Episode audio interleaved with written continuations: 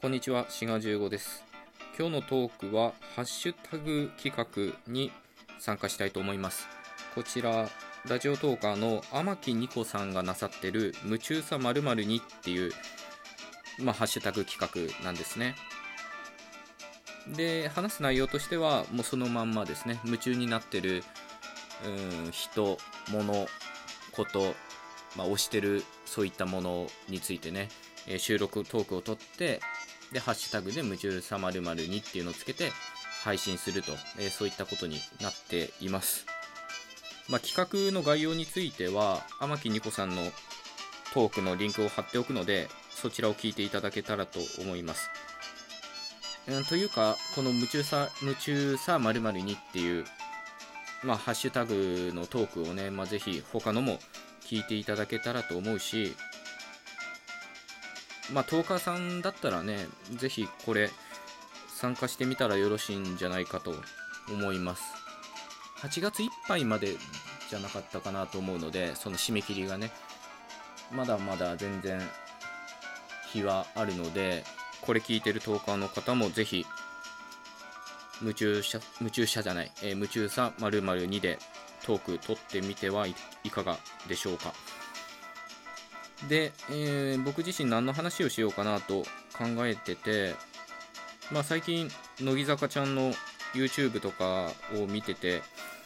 楽しいなっていうことだったので、えー乃木坂46の話をしようかなと思っていたんですけど、このハッシュタグの夢中さ〇〇にこれは統治法ですよね。普通のっていうかデフォルトっていうかまあノーマルなっていうかねまあそういった語順っていうのは〇〇に夢中さとなるところを夢中っていうのが前に出て〇〇にっていうのが後ろに回ってるわけですよね。でこの統治法っていうのを今回のトークはお話ししていこうと思います。まあ結局言語学の話になっちゃいますけどまあ言語学に夢中っていう、えー解釈にして統治法っていうのをテーマに話す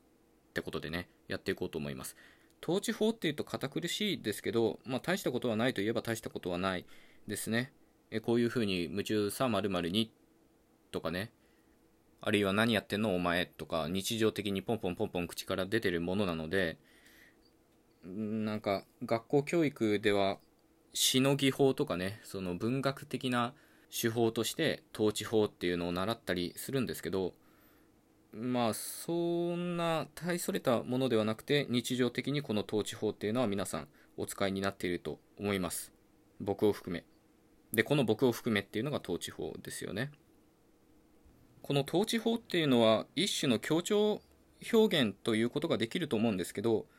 まあ強調って何なのかっていうのは結構難しい問題だと思うんですよね。強調って言ったらまあ何でもかんでも強調になってしまうので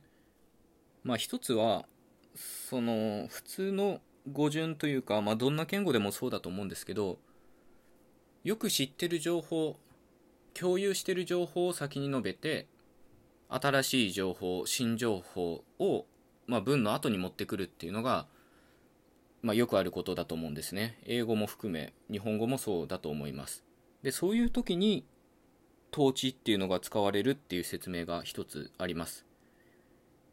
例えば花瓶が割れてるのを見つけて誰がやったんだっていう話になってる時にやったのは俺だっていうとこれは普通の語順なんですけど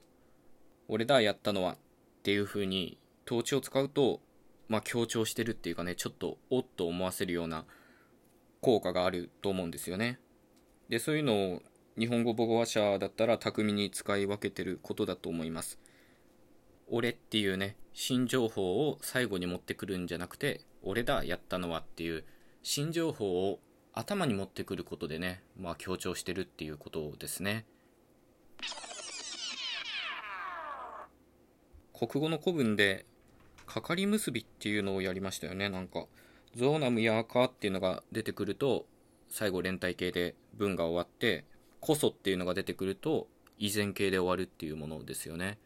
あれも一種の統治だっていうねそういった説があります。まあ一番有名なのは多分大野進先生が言ってる説だと思うんですよね。そのかかり結びっていうのは統治法に由来してるということなんですけど、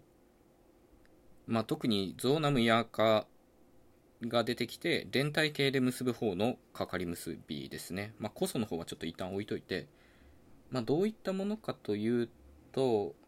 まあ、百人一首だったら紀貫之の「人はいさ心も知らずふるさとは」花ぞ昔の蚊に匂いける。ここですね。花ぞ昔の蚊に匂いける。で、最後、けるっていうね、終止形はケリーですけど、まあ、これが連帯形になってるということですね。で、我々はこれを国語の時間に機械的に覚えたわけですけど、ぞとかナムとかやとかかっていうのが途中に出てくると、まあ、文末は連帯形になりますと。まあ、そういうことですよね。で、ここも花ぞときて最後蹴るになってるわけですがただかかり結びっていうのはそういう機械的な現象ではなくってまあ統治法だっていうのが大野進先生の、まあ、説なんですねつまり現代語風に言うと花だ昔と同じ香りなのはっていうことですね。でなんでこれ最後が連帯形になるかというと連帯形っていうのは、まあ、その名が示す通りですね、えー、体言に連なる形っていうことなので当然後ろに名詞が続く時もこの連帯形になるんですけど連帯形それ自体で、まあ、体言の役割があったんですね、まあ、現代語で言う脳みたいなもので見るのをやめるみたいな時の脳ですね。なのでやっぱり現代語に直した時は花だ昔と同じ香りで匂うのはというふうになるんですね。というわけで今お話ししたようにかかり結びっていうのはもともと統治法だったんですね由来としては、まあ、一種の協調表現だったわけなんですけど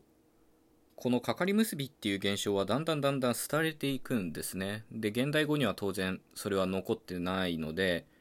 まあ、古文という形で我々勉強したわけですけどなんでかかり結びがなくなっちゃったかっていうとかかり結びっていうのは「ゾ」「ナム」「ヤカ」っていうこういう助詞が出た時だけ文末が連体形になるっていう現象だったんですけど